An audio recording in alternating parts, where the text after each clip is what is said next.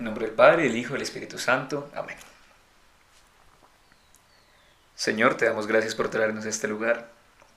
Te damos gracias por amigos en la fe, por esos amigos que sabemos que nos acercan más a ti cada día. Te damos gracias por todo lo que nos das, todas las bendiciones que nos traes, nuestra familia, la salud, el alimento, un techo donde dormir, una comida que comer siempre. Entregamos este momento que sea solamente para ti y solo por ti, porque es tu proyecto es tuyo, Señor. Mamita María, cúbranos con tu santo manto, que nada nos turbe y que nada nos espante. Por favor, aleja toda aquella distracción y a toda aquella cosa que nos quiera molestar. Protégenos con tu santo manto y líbranos de todo mal. Espíritu Santo, por favor, con las palabras en nuestra boca, que lo que digamos aquí, lo que hagamos acá sea solamente para Dios Padre. Amén. ¿Quieres decir algo? Mm, Espíritu Santo, llénanos, santifícanos, ilumínanos para que podamos eh, servir, ser instrumentos para Dios, para que por medio de nuestro testimonio podamos acercar a más personas al amor de Dios tan incondicional, tan misericordioso y que también nosotros en medio de esta vivencia podamos crecer en nuestra fe nuestro credo y podamos amarte cada día más. Amén. Amén. Hola, mi nombre es Juan Mauricio Chaparro y están escuchando Escalera al Cielo, un podcast donde exploramos las historias de los que viven su fe en el día a día, esos que ven milagros en lo sencillo o aquellos que escuchan la voz de Dios en lo cotidiano, personas que están un escalón más cerca de la santidad. Bienvenidos. Hola a todos y bienvenidos a este nuevo capítulo de nuestro podcast Escalera al Cielo. El día de hoy tenemos a una invitada para todos ustedes, una invitada que viene a abrirles el corazón. Es una niña muy, muy especial y que eh, ha sido una amiga en la fe durante todo este tiempo para mí. Eh, espero que reciban con mucho amor lo que ella va a compartir hoy con ustedes y que sea ese mensaje que necesitan que llegue al corazón el día de hoy. Les presento a Laura Narváez. Hola a todos. no sé si se, saluda así. Sí, obvio. Hola a todos. Divina. ¿Cómo te sientes? ¿Cómo estás? Em, bien, me siento muy bien. La verdad, un poquito nerviosa. Divina. Porque realmente me cuesta un poquito ser oradora. Pero bueno, eh, aquí súper dispuesta. Me encanta, Lau. Para mí es un honor tenerte acá porque he visto tu camino de fe y he sido testigo de primera mano, yo creo que en primera fila, de todo lo que Dios ha hecho contigo y de todo lo que Dios ha construido a través de ti. Ha sido y sigue siendo y sé que vas a ser un instrumento grandioso. Pero bueno, empecemos por el principio. Em, cuéntanos cómo te acercaste a Jesús, cuál fue ese primer encuentro, o incluso antes de ese primer encuentro, cómo era tu vida. Eh, en esos primeros días, en esos primeros años. Ok. pues bueno, mmm, creo que como todos nos damos cuenta en algún momento de nuestra vida, Dios siempre está ahí. Entonces es muy difícil decir como un antes de Dios porque Dios siempre está ahí. Pero pues creo que es más que todo el término de antes de que yo reconociera que Dios estaba ahí, eh, realmente no era como muy practicante, no era muy católica. Mi familia sí eh, siempre ha estado como muy católica, pero más que todo antes era por tradición y no tanto por convicción propia. Mm, pero pues Dios hace su obra y, y, pues yo sí decía como, yo antes creo que me denominaba más que todo como agnóstica, creo que ese término, tal me puedo equivocar, eh, que era tipo, yo sí creo que es el agnóstico, ¿cierto? Sí yo sí creo que hay algún ser superior que crea absolutamente todo en el mundo, porque realmente es que hay cosas tan sorprendentes que, que se me hace muy difícil que, que pues simplemente hayan aparecido y están ahí. De la nada. Sí, o sea, de la nada. Eh, entonces yo sí decía como si debe haber algo que nos ayude, que nos cree y toda la vaina, pero yo no estoy muy convencida de que sea un Dios católico. Mm, entonces, y pues yo veía como al, al, catolicismo y a la gente que vivía la fe católica muy como, ay no, qué pereza, tener que ir a misa, o sea, sentarme a escuchar a una persona hablar por una hora o más Y, y, pues yo, la verdad, al final terminaba yendo a misa, como por, porque mis papás me chantajeaban de que me iban a comprar helado después. y yo, bueno, está bien. Y yo me quedaba, o sea, literal, mi papá es muy cómodo, entonces yo me acostaba en su hombro y me quedaba, o sea, foqueada, tipo, la lavaba así, toda escurriendo. Así, en, o sea, mis papás siempre se sentan enfrente de, del ambón. Y yo enfrente de la, o sea, que, o sea, yo ahorita me pongo a pensar, y qué pena, yo enfrente del padre así toda escurriendo la mamá, con la boca abierta, pero pues em, así fue el inicio de todo el caminar básicamente. Em, mis papás fueron los primeros en acercarse.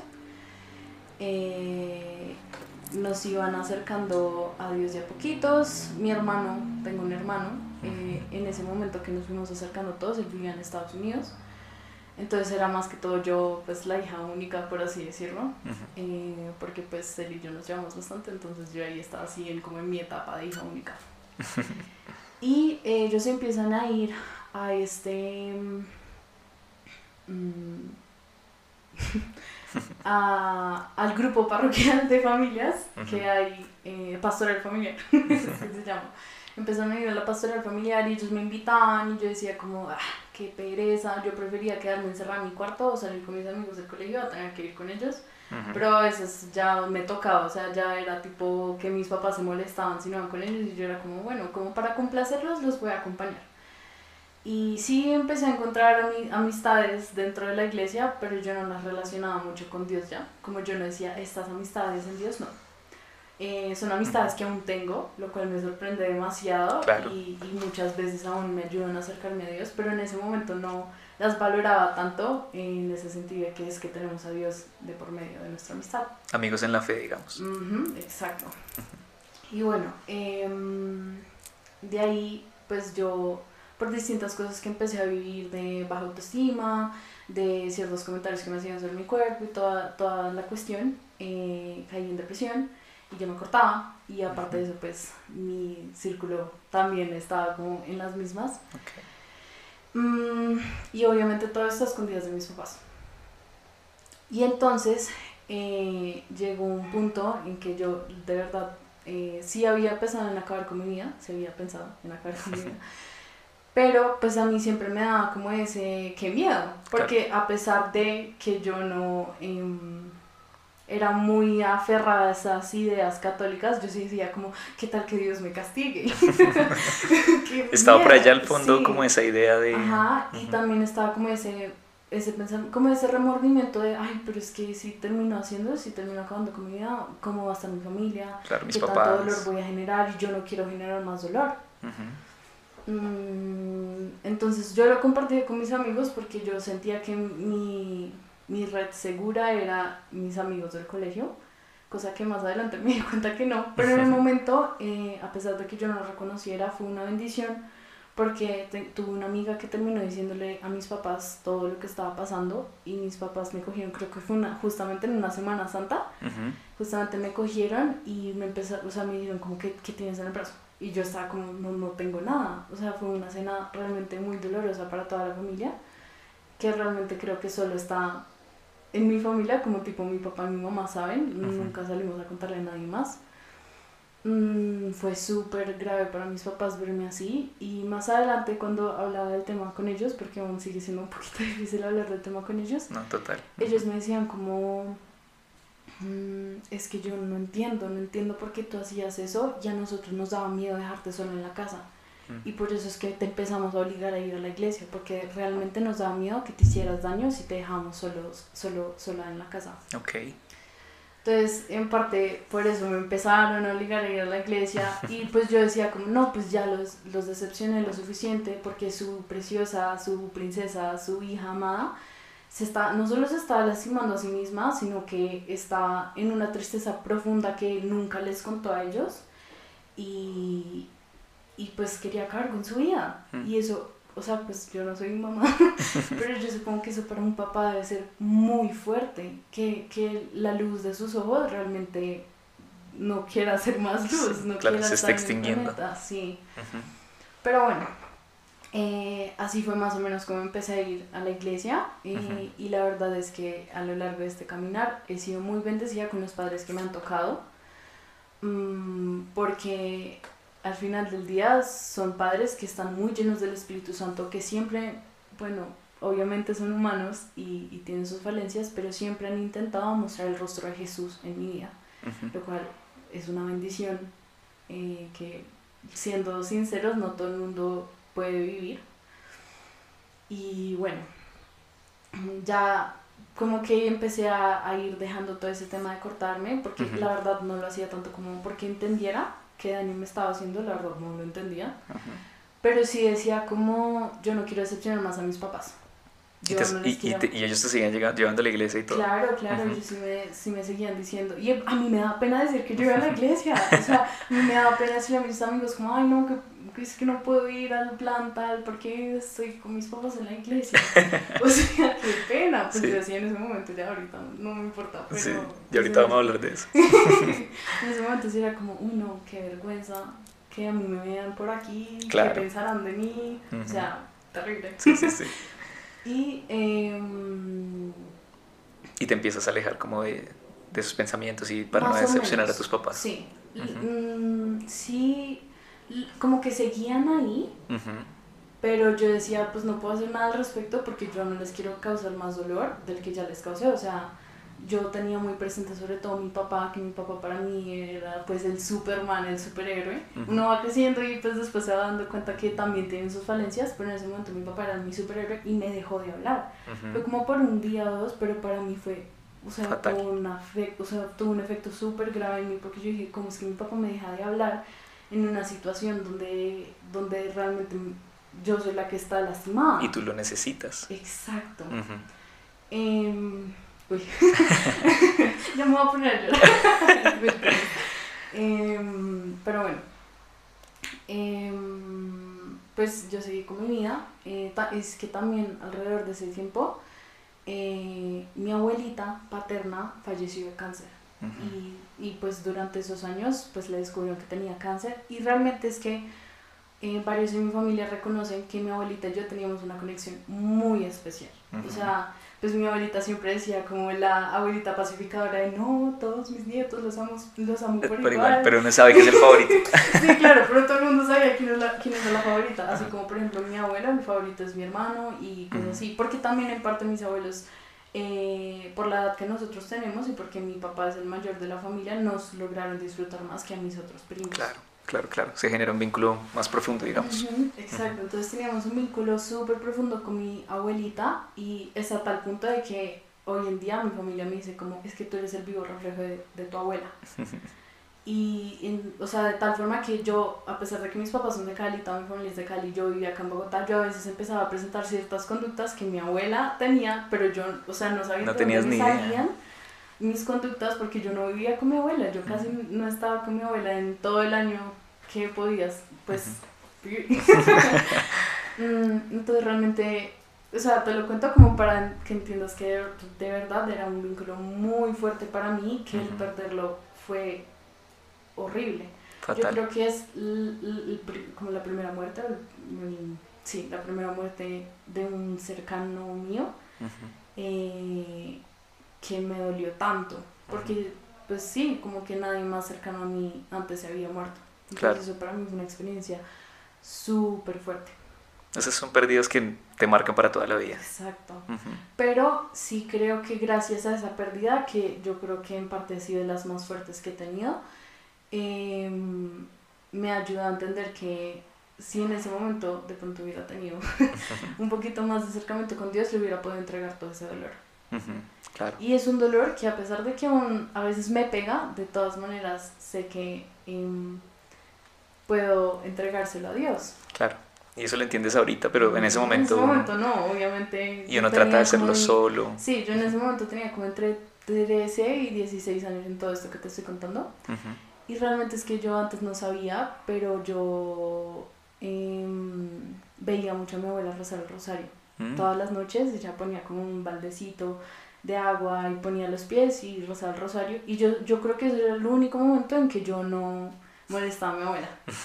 Porque yo tampoco me quería sentar ahí al lado de ella, ¿ya? Em, yo sí creo que ella sí en parte podía llegar a hacerlo por tradición pero el hecho de verla ella todo el tiempo rezar el rosario es algo que a mí en este momento de mi vida me dice como, wow, tengo que seguir ese ejemplo. Claro. Porque así era mi abuela y así quiero ser yo. Mm, también, em, también un, un video que grabé con una cámara que me regalaron en diciembre, donde ella hablaba de Dios y obviamente en ese momento yo no, le- yo no lo entendía y eso en parte ayuda también a mi proceso porque son las pequeñas cosas que empiezan que empieza Dios a poner en tu camino que te ayudan a acercarte cada día más a Dios. Ujú. Así es. Y sí, claro, y entonces en el video ella hablaba de su enfermedad Ujú. Y mm, ella decía como, yo no entiendo por qué Dios me puso esto. Y yo le pregunto por qué y él no me dice nada. Ujú. Pero pues nada, para adelante, con mucha fe. Y yo en ese momento, yo la verdad, yo ni siquiera sabía, yo no, o sea, pues, un poquito de respeto de mi parte. Ujú. Ella estaba abriendo su corazón conmigo, me estaba dando testimonio de lo que era sentir a Dios, pero yo estaba pendiente de cómo se, cómo se manejaba la cámara. o sea, Sí, sí. yo estaba pendiente de todo menos de lo que ella estaba diciendo y más adelante en mi camino de fe, cuando me encontré ese video, yo dije, uy, fue madre.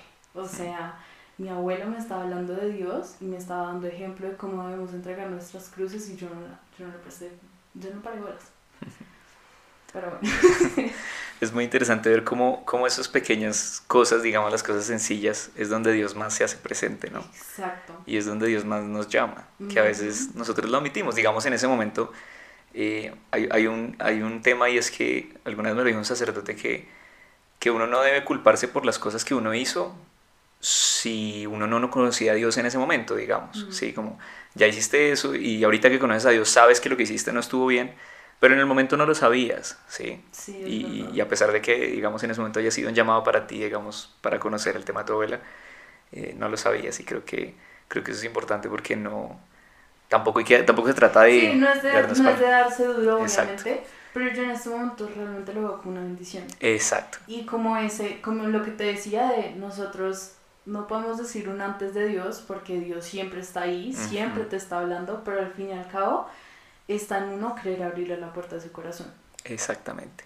Entonces, pues con todo esto, eh, yo creo que la primera vez que a mí Dios realmente sentí ese llamado fue, ay, no sé si podemos hablar de esto, ¿sí? Sí, sí, obvio. Claro. Perdón, la Lo que tú quieras. vez- Perdón. La primera vez que, que yo realmente sentí ese llamado eh, fue en un taller de oración y vida. ¿Cómo llegué a ese taller de oración y vida? En este momento no me acuerdo mucho, probablemente haya sido para agradar a mis papás. Em, sí, o sea, Sí, sí, sí. no voy a mentir. Eh, Ujú. Realmente lo da una señora que creo que sabía mucho del tema, pero a mí me daba mucha pereza ese taller. Porque yo, alguien que realmente decía como, sí, debe haber un Dios y todo, pero no me convence mucho esto. Y solo voy como para ver, pero realmente no me importa. Mm, pues bueno, eh, esa señora en una de las sesiones, porque pues como dice el nombre era oración y sobre la vida, eh, nos dijo como, bueno, lo que van a hacer es que van a abrir la Biblia y van a hacer una pregunta a Dios. Y, y bueno, como que yo sí a lo largo de mi vida he tenido Biblias, pero nunca me había sentado a leerla ni nada. Sí. Yo sí, hice la, pues obviamente mis papás me hicieron bautizarme cuando nací, hice la primera comunión, pero pues yo no entendía nada de eso. Nada de eso no entendía y, y yo no me, o sea, yo, yo creo que la única vez que me sentaba a leer la Biblia era por la catequesis de primera comunión y eso, o sea, la Sí. verdad ni me acuerdo, pero bueno. Entonces yo en ese momento yo, yo cogí a Dios muy, como de una forma muy retadora y yo le dije, bueno, si tú realmente existes, eh, demuéstrate, dame una prueba de que tú sí existes. Y bueno, yo llego, abro la Biblia, no me acuerdo, no, no sé cuál es el pasaje, perdón, pero el pasaje era de las bodas de Cana. Y yo en ese momento no lo entendía, de hecho no lo entendí sino hasta hace poquito. Yo creo que durante toda mi vida eso no lo entendía sino hasta hace poquito. Pero bueno.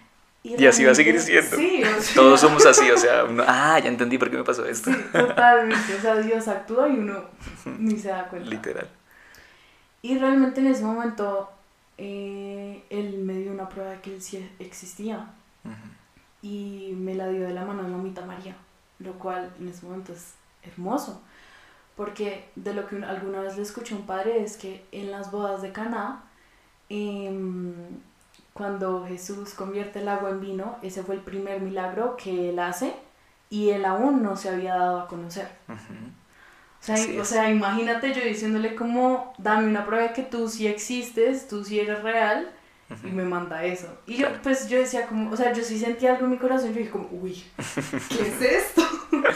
Pero pues yo dije, nah, yo le resté, yo le resté importancia, yo dije como, no, eso no debe ser nada. Debe ser una casualidad. Sí, una casualidad. Y el man ahí hablándote directo. Sí, súper directo. Aparte que era por medio de la intercesión de Mamita María que Jesús realmente actuó para hacer algún milagro. Claro. O sea, súper lindo. Pero bueno, también en ese taller me decían como, yo creo que esto siempre en mi testimonio, le digo como, es que tú debes abrir las puertas de tu corazón a Jesús. O sea, nos apagan la luz, nos decían que cerráramos los ojos y decían, ábrele las puertas de tu corazón a Jesús. Y yo decía, pero ¿yo cómo hago eso? O sea, el corazón es un órgano, yo no puedo hacer eso. o sea, para mí no tiene sentido que yo no pueda abrir. O sea, ¿eso cómo se hace? O sea, no, yo, me, yo intentaba imaginarlo, yo decía como, bueno, voy a imaginar que mi corazón, está, mi corazón está detrás de una puerta y se la voy a abrir, porque sí quiero intentarlo, pero yo decía, al final como que terminaba desmeritando ese esfuerzo y decía como, no, sí, sí. no, esto no, se puede. No, ellos están locos. Sí, sí, sí. Em, me encanta. Pero bueno, eh, después llegó el feta y eso para mí fue una total cachetada. ¿Y tenías cuántos años? Cuando hice feta tenía 16. Ok, chiqui. Sí, y de hecho es una, es una casualidad súper bonita porque yo lo iba a hacer en otra parroquia. Yo lo terminé haciendo en Guaymaral, eh, que justamente es Santa Inés de Guaymaral, Santa Inés de los jóvenes, es súper lindo, pero bueno. eh, yo lo iba a hacer en otra parroquia y terminé enferma y hospitalizada. Mm, ok. Y no lo pude hacer y, y, mi mamá fue como, no, pero no plata el retiro. Y le dijeron como, yo no sé quién era la líder, yo no sé en qué parroquia era. Pero le dijeron como, no, pero lo puede hacer en el siguiente retiro de fetal, le guardamos la plata, le guardamos el cupo, lo que sea. Pero cuando mi mamá le dijeron, no, es que ya no puede hacer el retiro, yo decía, sí, ya no tengo que ir Me salvé. Sí, porque realmente yo todo eso lo hacía como para complacérlos a ellos. Claro, para que estuvieran tranquilos, digamos. exacto yo decía como, sí, me salvé, ya no tengo que ir a ningún retiro. Cuando me dicen, pero te van a perder el cupo para el otro, yo, ah, está bien, sí, ya que... Me persigue. sí, ya no pasa nada. Em, y de hecho eso también fue otra cosa muy bonita que me pasó. O sea, de verdad es que Dios actuó impresionantemente. Eh, justamente cuando estaba hospitalizada, el padre Astolfo, eh, que se volvió entonces como el padre de la parroquia Masurán, porque nosotros éramos de allá. Mm, me fue a visitar a la clínica y me llevó el libro de una santa que se llama Santa Miriam de la Cruz. Ok. Es una santa palestina. Wow. Súper lindo. Ya lleva como tres años de ese libro, no lo he podido terminar porque es un poquito denso, es un poquito fuerte en su contenido, pero eh, él me lo regaló y mm, escribió una, una frase súper linda que yo no entendía, pero es súper em, motivadora para este camino de fe y decía como, para poder llegar a ser santos, eh, debemos leer la vida de los santos. Mm, súper sabio. Muy sabio. Total. sí, o sea, re sabio el padre. Em, y bueno, yo estaba como medio chismoseando el libro porque me pareció raro, como que a mi padre nunca me había regalado un libro ni nada. Como que para mí los padres se relacionan con, los, con mis papás, pero conmigo yo era como la hija de, pero no hablaba nunca con ellos, no establecía relaciones con ellos ni nada. Y a uno le pasa mucho eso de joven, como que piensa que los padres son allá y uno acá, y, y tener un amigo sacerdote es una nota. Sí, totalmente. es espectacular. Pero eso se va dando también con el con tiempo. el tiempo, exacto. Y... Em, ¿Qué pasó? Tenía el libro y ah, estabas en el hospital. Tenía el libro y, y empecé a chismosearlo, perdón cuando, cuando vi que una página estaba doblada. Y yo abrí esa página, porque yo dije, es un libro nuevo, qué raro que una página esté doblada. Sí. Y la abrí y a mí lo que, lo que yo tenía era para cirugía. A mí nunca en la vida me han hecho una cirugía. Entonces yo estaba súper bueno. O sea, yo le tengo miedo a todo. Yo soy una miedosa. O sea, eso una miedosa con todas las de la ley. Y yo ese día estaba muy, muy nerviosa. O sea, incluso me, o sea, yo que nunca me confesaba, me confesé con el padre y todo. La vieja ya estaba preparándose, mejor dicho, para todo. Sí, total, súper trágica yo. Y básicamente el libro, o sea, esta es una santa, la Santa Miriam, es una santa que se le aparecía a la Virgen. Mm. Y entonces tenía éxtasis, ella eh, también le salían los estigmas. O sea, realmente es un libro que vale mucho la pena. Pero eso no vino al caso en este momento. El caso es que en ese libro, eh, cuando abrí la página y, lo primero que mis ojos vieron fue, eh, ¿por qué tienes miedo, hija? Algo así. Si yo estoy contigo, que soy tu madre. No. Ahí, ahí tengo el libro, pero no me acuerdo con exactitud. De pronto ahorita te lo muestro. Laura, tú tienes línea directa con Dios, definitivamente. Sí, sí. yo no lo sabía valorar. Pero realmente es impresionante. Por eso es que mi mamá a veces me dice como, a ti Dios te habla tan directamente que yo me quedo sorprendida. Y yo también me quedo sorprendida. ¿Cómo me voy a dejar de sorprender? Claro. Y, y pues estaba en esta cuestión de abrirle justamente el corazón para que nos pueda hablar. Entonces, em, yo ahí dije como, uy, y yo le mostré a mi mamá y, y pues yo igual seguía con miedo. Es que, ah, bueno, chévere, pero Sí. Tengo miedo igual. Muy chévere esta casualidad. Yo no la veía como diosidencia, sino casualidad. Eh, eso en parte sí me logró tranquilizar un poquito. eh, y yo dije como, bueno, está bien, yo creo que sí quiero hacer este retiro, vamos a ver qué tal. No puede ser tan malo. ok, Para ese entonces mi papá ya había hecho Maús, mi mamá también. Pero la cirugía salió bien y todo. No, ni siquiera me hicieron la cirugía. Ay, no te creo. ni siquiera me alcanzaron a hacer la cirugía porque lo que tenía, eh, tenía un quiste, mejor dicho, Ujú, que estaba por debajo de la piel y no reventaba. Ah, ok, entonces, ok. por eso Todo- tenía que hacer la cirugía. Sí. Y al día siguiente reventó. Entonces ya no me tuvieron que operar nada. Mujer, eso es un milagro. Sí, sí, o sea, total. Yo como, ¡uh! De la del retiro no me salvo, pero de la cirugía sí me salvo. O sea, Jesús literalmente te dijo no tengas miedo, pero igual seguiste teniendo miedo. Entonces el man te quitó la cirugía para que no tuvieras miedo igual. tal cual. A ver si así te La das cuenta. consentida, pero bueno. Y Y entonces, entonces... em, tu papá seguía yendo a Maús. Sí, mi papá pues era Maús, mi mamá también. Yo en ese momento, no sé si quieres prender la luz. Bueno, ¿Está atrás tuyo? Pero bueno. Em, entonces, eh, yo en ese momento estaba preparándome para hacer un intercambio a Canadá ujú, con mi colegio. Yo en ese momento tenía un novio. Entonces yo sentía que mis papás tenían como una urgencia y que yo tuviera un encuentro con Dios para que no fuera a hacer cosas eh, extrañas en mi, re- en mi Cosas retiro. malas. Sí, Ah. que no fuera a hacer cosas malas en mi intercambio. Ajá. Mm, yo toda la vida he sido una niña muy juiciosa, pero pues obviamente em, siento que a todos nos pasa que en un punto de nuestras vidas nos empezamos a dejar llevar por el mundo y por los demás y todo. Presión social. Sí. Absolutamente. Entonces yo decía como, bueno, yo voy a hacer este retiro porque quiero complacer a mi mamá, me pasó esto, mm, sigo dudando un poquito, pero vamos a ver qué es. Y, mm, y pues yo sé que de pronto mis papás tienen miedo de que yo vaya a hacer algo, porque aparte cuando y empezamos a hacer toda la planeación del viaje, él y yo solo éramos mejores amigos, con Ujú. el que era mi novio. Pero ya después nos cuadramos y mis papás fueron como, ah, o sea, como les digo, ya que no puede ir, si ya pagamos, ya. Ya se cuadró todo, claro. Sí, ya nada que hacer. Ujú. Y bueno, yo fui, hice el retiro. Mm, Cuando llegué, todos me parecieron absolutamente unos locos. Sí, esta gente está tostada. Totalmente tostada. Yo Sí. no sé qué es lo que les pasa. Eh, me recibió una chica que se llama Eli. O Ay, sea, Dios. o sea, o sea, tú conoces a Eli, que Eli llega y es como, ¡Bienvenida, Beta! O sea, o sea, yo la adoro. Sí. Y yo que soy una persona que da muchos abrazos, que toda mi vida ha sido muy amorosa, como cosa rara, en ese momento cuando ella me abrazó y me, me dio la bienvenida, Ujú. yo me quedé así tiesa, yo dije, ¿qué es esta loca que me está agarrando aquí? o sea, impresionante. O sea, en este momento yo, soy, yo me asombro mucho de eso porque yo usualmente si hubiera recibido un abrazo. Ujú. Pero como tenía que ver algo con Dios, yo decía como, ay, no quiero que nadie me toque, no quiero Sí, que nadie sí. se me acerque. Pero bueno, eh, viví el retiro. Realmente, pues no puedo contar obviamente mucho, pero Ujú. ese retiro lo viví yo creo que de una forma muy silenciosa. Ok. Eh, yo escuchaba todo, yo hacía mucho caso, eh, me la pasé llorando absolutamente todo el retiro, porque en ese retiro me di cuenta mucho de las heridas que tenía. Ujú.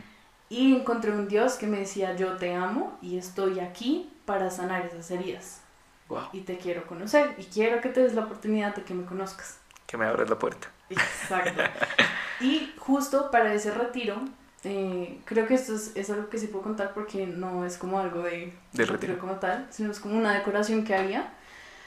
Eh, se hizo un, un Jesús que decía, eh, confía en mí. Y cuando me des tu corazón, cogí una carta. Ok. Entonces para mí eso fue muy simbólico. Yo no lo he vuelto a ver ningún retiro feta ahora que sigo, pero para mí eso fue muy simbólico porque teniendo en cuenta lo que había pasado antes, yo realmente tomé el paso para confiar en Dios y darle mi corazón. Fue algo demasiado simbólico. No me acuerdo qué decía la carta, por ahí la debo tener guardada, pero realmente me puse a llorar demasiado.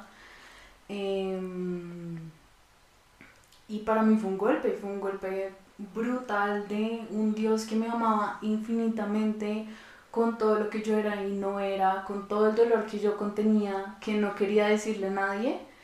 Em, y, y estaba ahí para mí, estaba ahí para recibirme y recibir mi corazón. Entonces, pues bueno. Te dio un eh, giro sí, to- brutal. aparte- sí, total. Aparte, como te contaba, yo tenía estos problemas de autoestima Ujú. y lo que siempre cuento, que yo creo que eso también fue de las cosas que más me pegó en la cara, como más un despierta que te estoy hablando. Fue una actividad que teníamos enfrente del Santísimo. Ujú. Esto también siempre lo cuento, pero es que me parece impresionante. Sí, sí, dale. Eh, todos los servidores no estaban ahí, yo creo que había uno o dos. El, el Santísimo yo lo tenía enfrente. Yo realmente no entendía, pero a mí me daba mucha paz verlo. Y estar ahí enfrente, no era la primera vez que yo estaba enfrente de un Santísimo, pero pues antes no le daba ni cinco importancia. Yo decía como, ah, bueno. Sí, sí, sí.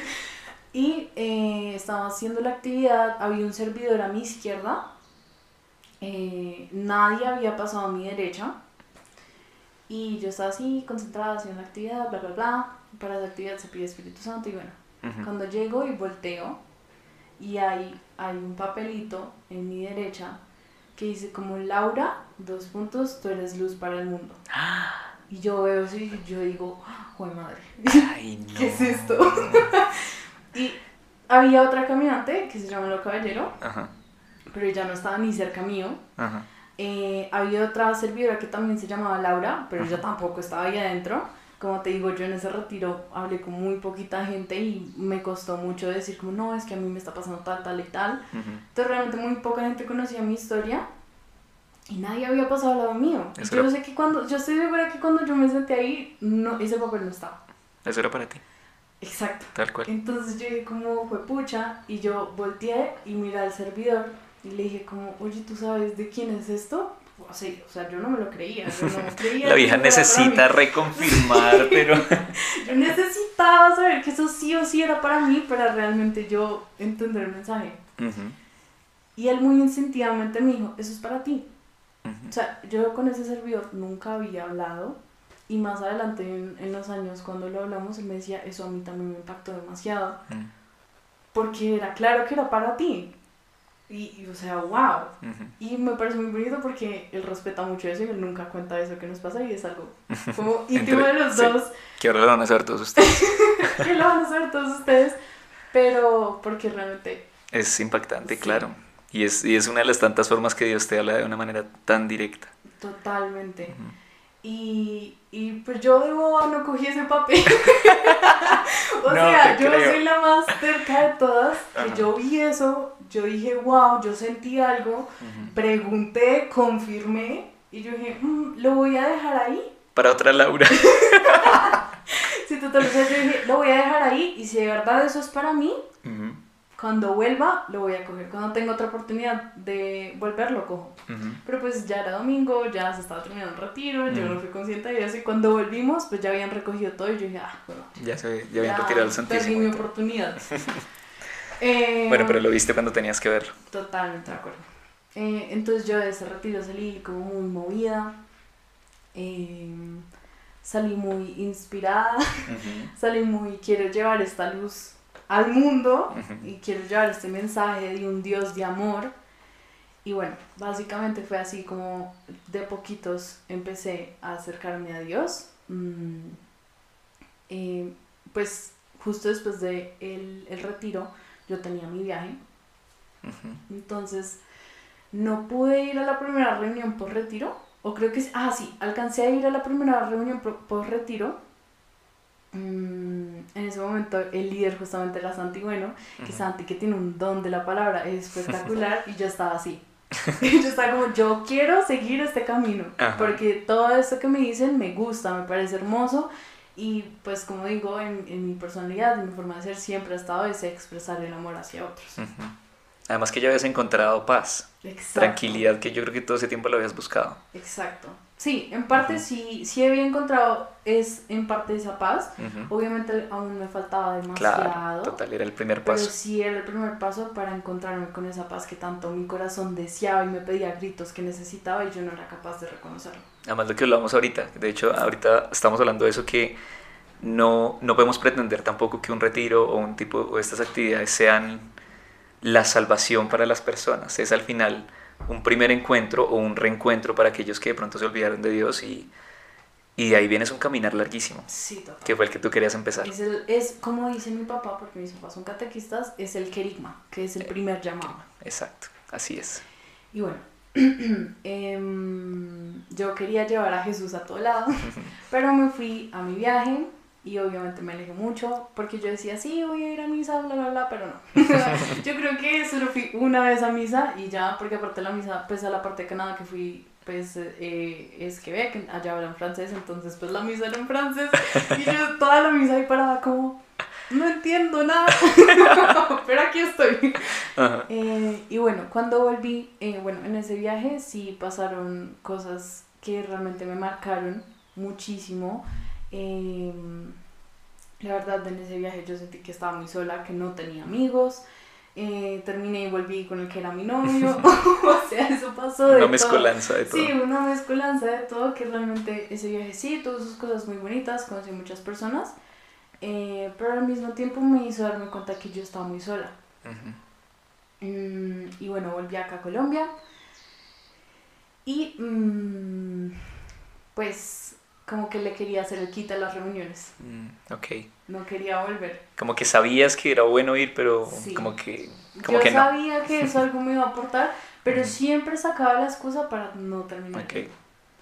Así como es uno al principio que le saca excusa para no, no querer ir, así tal cual como yo, no, es que yo prefiero quedarme en mi cuarto que tener que ir a, la iglesia, a, cualquier vaina, así, tal cual. Eh, y mis papás realmente ahí hicieron un esfuerzo muy grande, porque Guaymaral, nosotros vivimos en Mazurén, eh, yo estudiaba en Guaymaral, o sea, justamente yo estudiaba en Guaymaral, entonces era ir de Guaymaral a Mazurén y volver a ir a Guaymaral porque que me iba a quedar dos horas esperando la reunión. Porque esa era una de mis excusas que me tengo que quedar dos horas esperando. Mis papás realmente me llevaban todos los martes a la reunión. Actos de amor, bonito. Súper lindo. y pues de a poquitos fue, fue que fui eh, acercándome, fui entendiendo, fui abriendo mi corazón a Dios, y sirviendo y bueno pues, el resto es historia. Sí.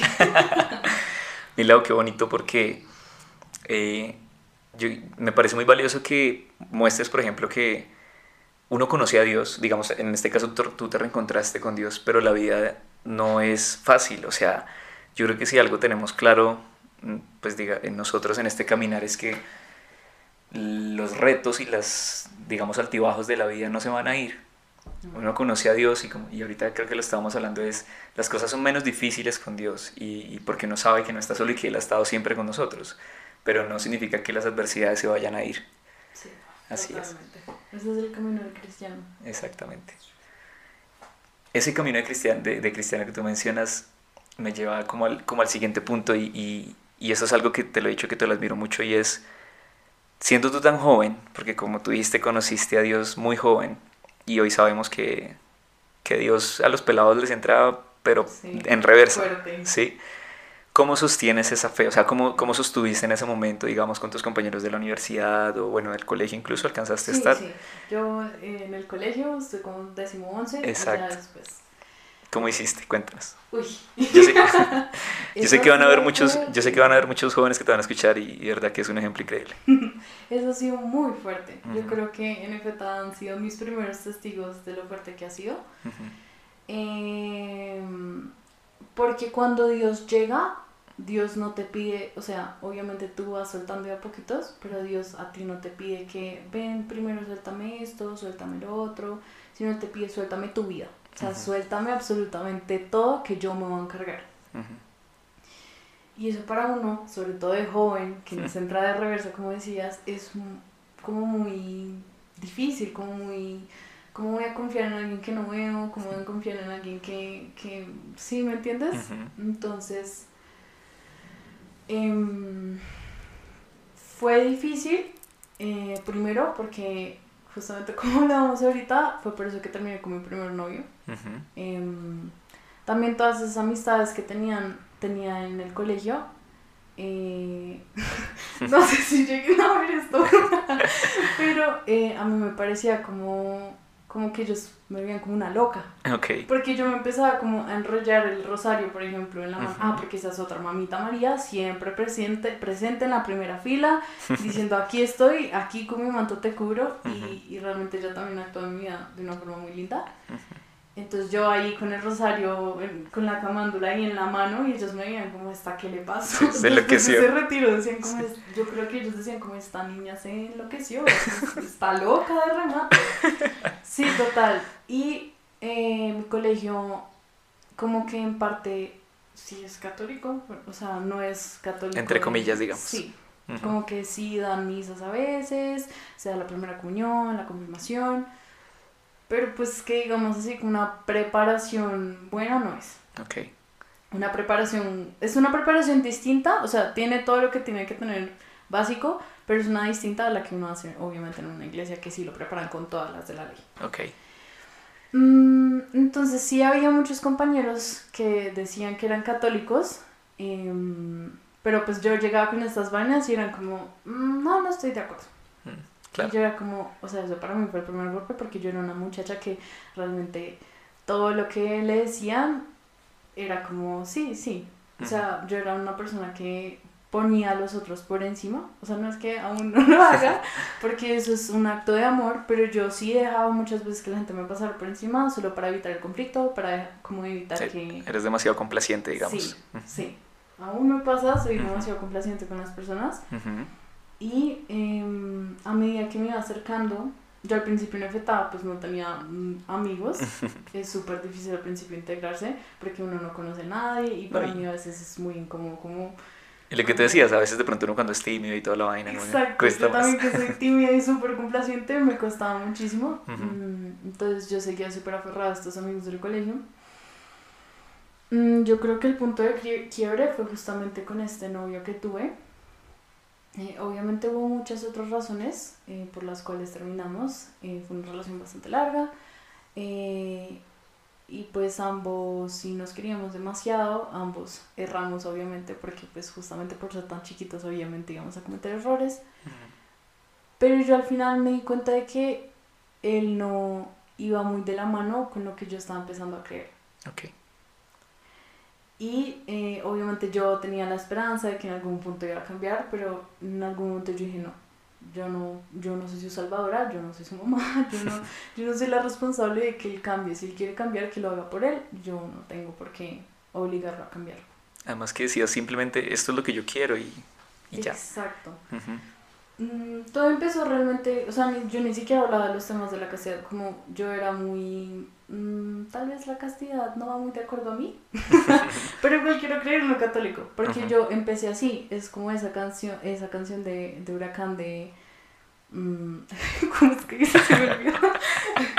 como de... ¿Cuál parte? de que he dado el paso a pesar de que aún no entiendo. Es que yo estoy diciendo que me sé esa canción, yo me sé esa canción, en este momento no me acuerdo. Okay. Pero es de, básicamente hay una parte que dice como, doy el paso sin entender.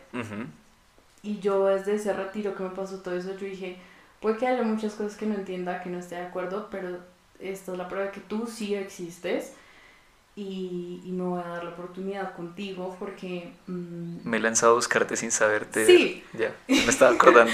Gracias. me lanzaba a buscarte sin, Sin saber. saberte ver.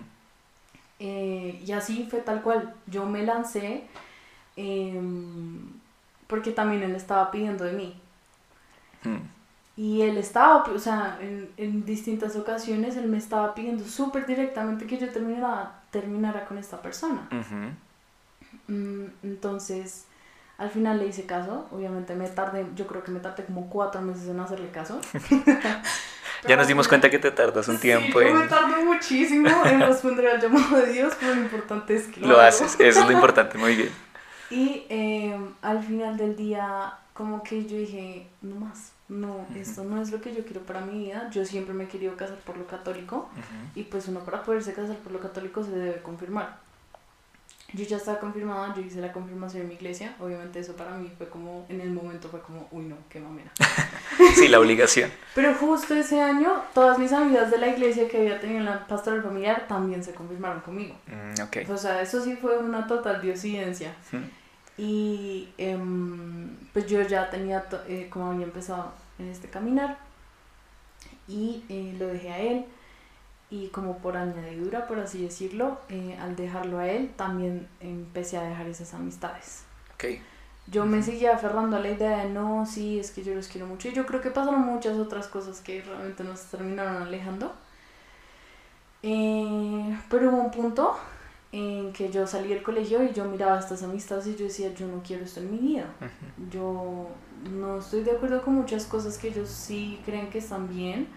Yo no soy una persona que juzgue a alguien porque pues piensa distinto a mí y o sea de verdad espero nunca hacerlo y si lo hago y me lo, me lo destacan yo digo perdón porque fallé en, en quererte a pesar de que piensas distinto a mí.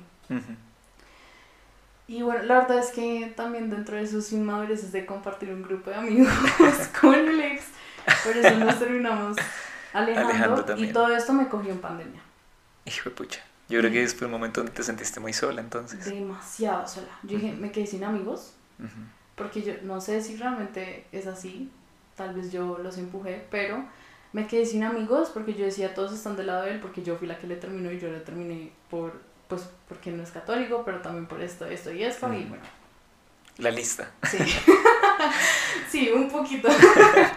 Pero bueno, um, eh, los terminé alejando también eh, y me sentía muy sola.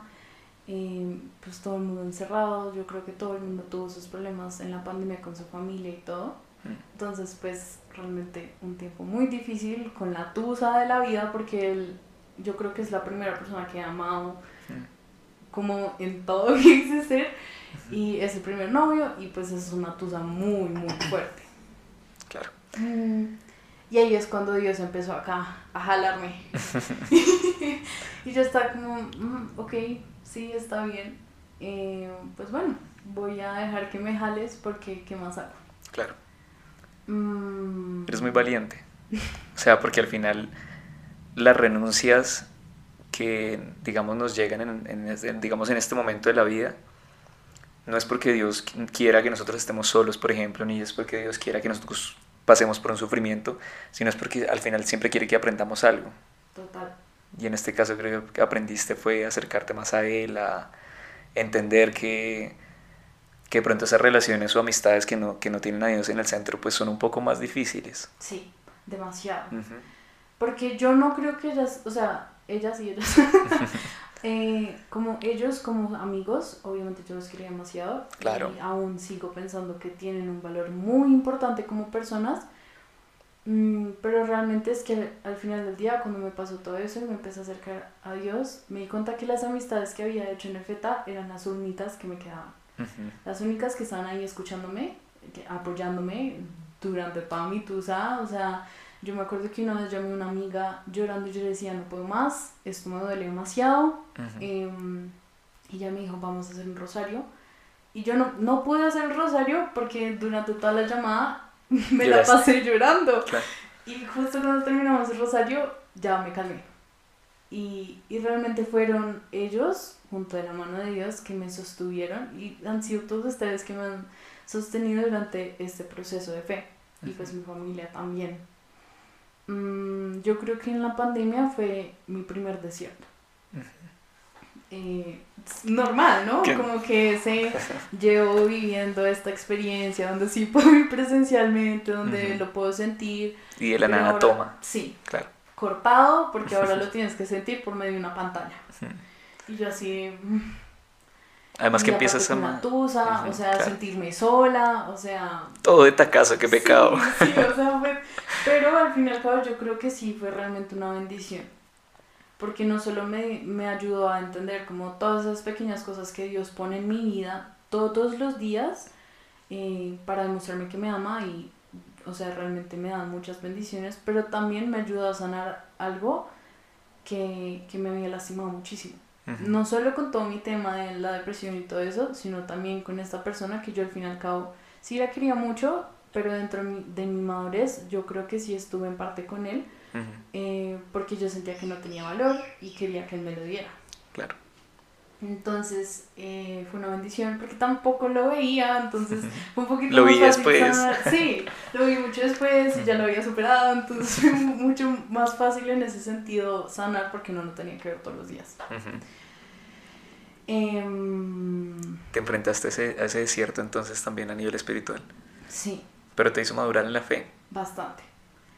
Eh, sí, porque realmente fue ese, como yo ya me había lanzado a buscarte sin saberte ver, em, en este momento tú me estás pidiendo que te confíe todas ciegas y a pesar de que en este momento por mi fe ya no te siento, porque pues él actúa según nuestra fe, con la fe que yo tengo, que solo estaba haciendo por el sentimiento del, oh, él me está hablando, wow, que eso es muy hermoso, obviamente no lo desmerito, pero no es suficiente. Y a medida que uno quiere seguir perseverando en este camino, necesita más.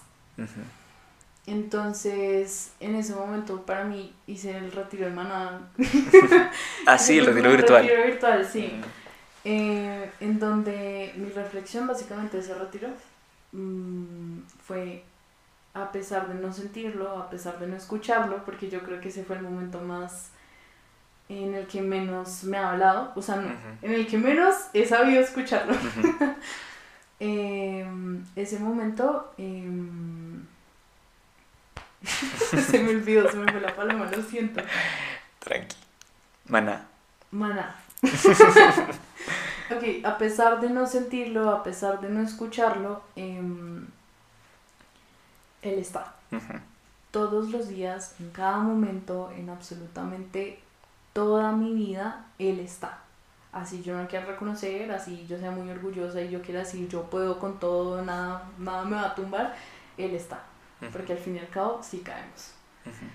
Y Él estaba para levantarme. Con todo ese dolor que tenía yo acumulado, Él estaba ahí para levantarme para decirme otra vez que me amaba, que no se cansaba de amarme y, que realmente fuera luz.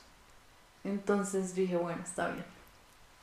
Y em, pues ya después fuimos como otra vez volviendo más o menos a la normalidad. Eh, las reuniones de beta seguían siendo virtuales. Eh, entonces a mí me costó bastante. Porque pues me da a veces incluso pereza. Yo entré a la universidad. No, y a todo, porque es que uno se la pasaba pegado al computador todo el tiempo, eso era una jartera. Entonces, eso fue como en un periodo, todo esto que te cuento fue en un periodo donde, donde yo transicioné del colegio a la universidad. Yo soy de mm. esas que entró virtual a la universidad. sí, no te creo. sí, total. Entonces, em, yo dije como, bueno, nueva etapa, nueva yo. Em, y eh, en esta universidad, esta es una universidad eh, católica más que todo. Entonces sí hay bastante creyente. Mm, Pero. Hay de todo, la verdad. Hay de todo en esa universidad.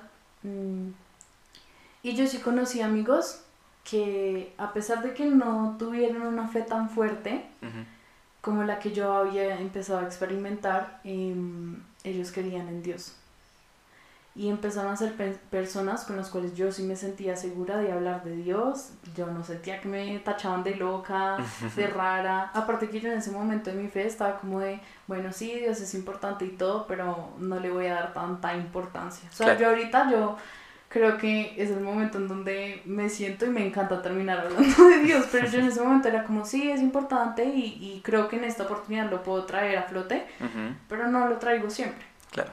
Claro, es como Para una mí- parte importante de la vida, pero no es el centro, digamos. Para mí no era tan necesario ponerlo en el centro. Tranqui. Eh, para mí no era tan importante ponerlo en el centro. ujú, Mm, y bueno, ahí empecé a experimentar estas amistades que no solo tenía en FETA, sino que ahora tenía en la universidad. ujú. Y em, me han ayudado muchísimo a perseverar. A pesar de que de pronto ellos no sepan, cuando uno le abre su corazón a Dios, así uno no sea consciente, uno termina siendo un instrumento para otros. Y no tiene que hacerlo a propósito, o sea, de verdad es algo que uno hace sin darse cuenta. Claro, Mm, siendo el reflejo de Dios ante los demás. Sí. O al menos tratando, pues. porque- Sí, total. Sí, porque no somos perfectos. Obviamente. Pero siendo ese reflejo y llevamos nuestro testimonio a otros, sin darnos cuenta, Dios actúa y obra con nosotros. Ujú, Mm, entonces, pues en la universidad no ha sido tanto un reto en ese aspecto, pues al principio sobre todo. Mm, pero más adelante, que ya empezamos otra vez a retomar la presencialidad, fue que sí empezó a volverse un reto. Claro. Y todos dirían como, qué raro, porque si tu universidad es católica, pues no debería volverse tanto un reto, ¿ya? Em, pero, mm, como que en, en la carrera a la que yo entré, ah, estudio psicología, entonces al entrar a psicología eh, entré con otra chica de mi colegio, que habíamos sido amigas y por cuestiones de la vida, eh, no de- poner a explicar, pero pues Dejaron de ser amigas. Sí, dejamos de ser amigas. Y bueno, fueron pasando los semestres. Yo, a mí no me gusta llevarme mal con nadie. Eh, pero pues obviamente hay gente de gente y uno no se puede llevar con todo el mundo. De acuerdo. Entonces obviamente eh, yo al principio no sabía cómo actuar. Porque era como esta persona que era de mi pasado y me conocía antes de... Y bueno, Claro. Y tú queriendo comenzar desde cero. Sí, exacto. Entonces como que al principio sí la ignoré muy mal de mí. Pero después era como, bueno, saludarla no me va a hacer nada. Entonces como que de vez en cuando la saludaba, pero no me juntaba mucho con ella. ujú. Y obviamente mis amigos de la universidad sa- sabían lo que había pasado con esta persona, pero yo les dije, si ustedes quieren acercarse a ella, háganle, cero grave, yo no tengo ningún problema.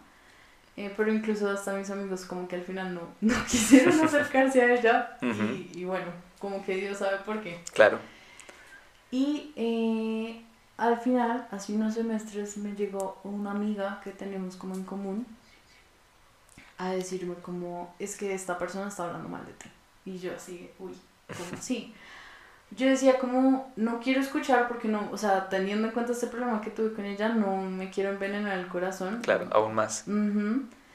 Eh, pero pues tampoco quiero que dejen, o sea, tampoco quiero dejar que hablen de mí. Sí. Entonces yo le dije, ¿qué te dijo? Y Ujú, él me dijo como, no, es que estábamos hablando como de la fe y todo eso y decía que tú eres una persona muy de mente cerrada porque eres católica, entonces que contigo no se puede hablar de nada. Y yo dije como, ¿qué es esto?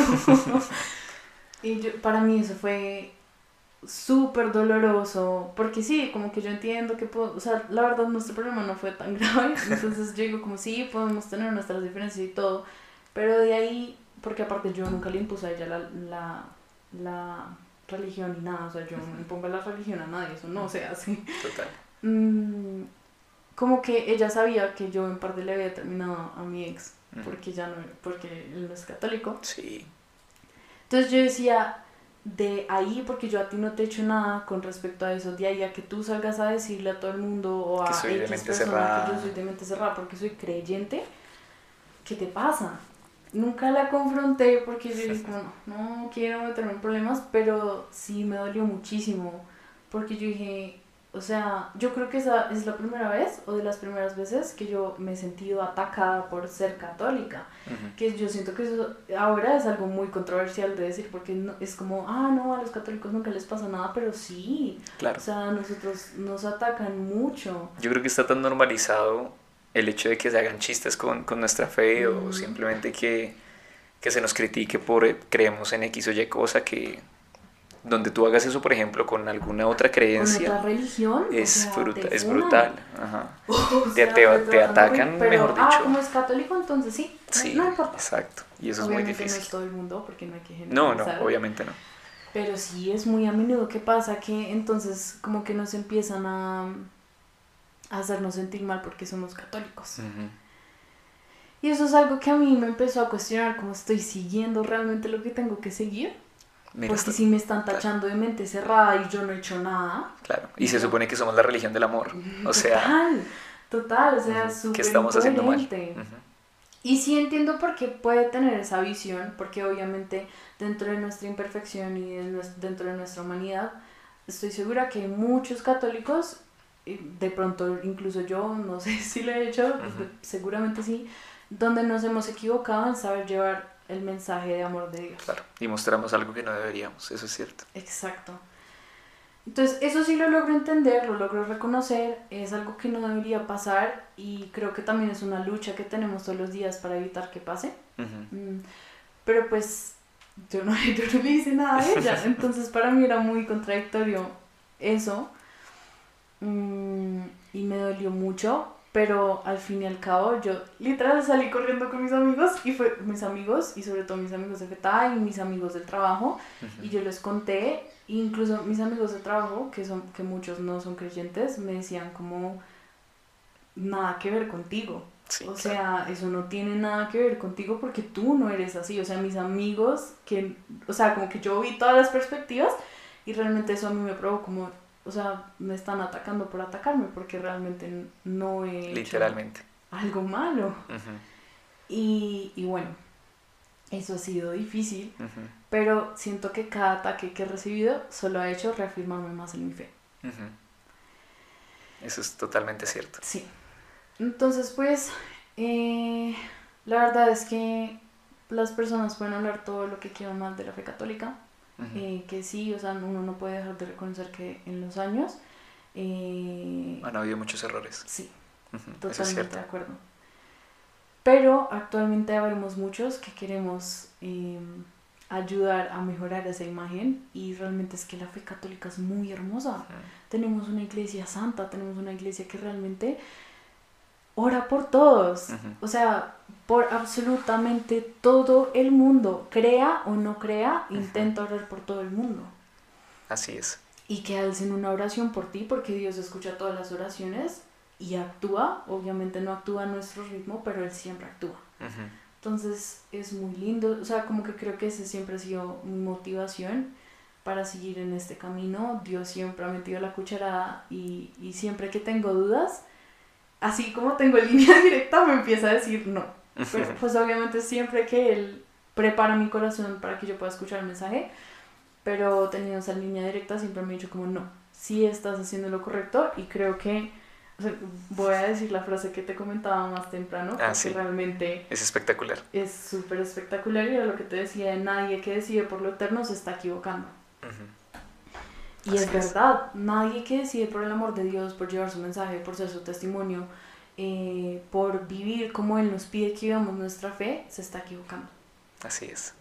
Entonces creo que eso es como la motivación más grande que he tenido eh, para poder perseverar junto a mis amigos, junto a un acompañamiento de buenos padres, la verdad, y, y al acercarme a los sacramentos.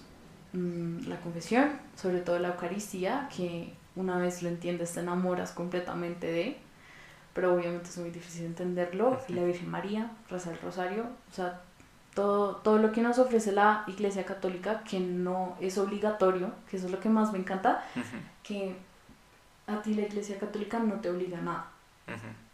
Porque al fin y al cabo lo que Dios quiere es que tú, por amor, lo sigas. Y le Exacto. hagas caso y le seas obediente, pero por puro amor, por pura convicción de querer vivir eh, este camino cristiano. Y al final que es un amor que es recíproco, es decir, no es solo como yo te amo Dios y, y hago esto por ti, sino es por mí, porque absolutamente todas las decisiones que hacemos por amor hacia Dios siempre son también de amor hacia nosotros. Sí, totalmente. Porque Él también habita en nosotros. Exacto. Entonces, bueno, como que creo que eso ha sido el mayor motivante y, o sea, es pegarme de la mano de Dios lo que más me ayudó a perseverar. Y también el hecho de que empecé a caminar desde tan chiquita en esta fe, que creo que es una bendición que muy pocos tenemos. Así es.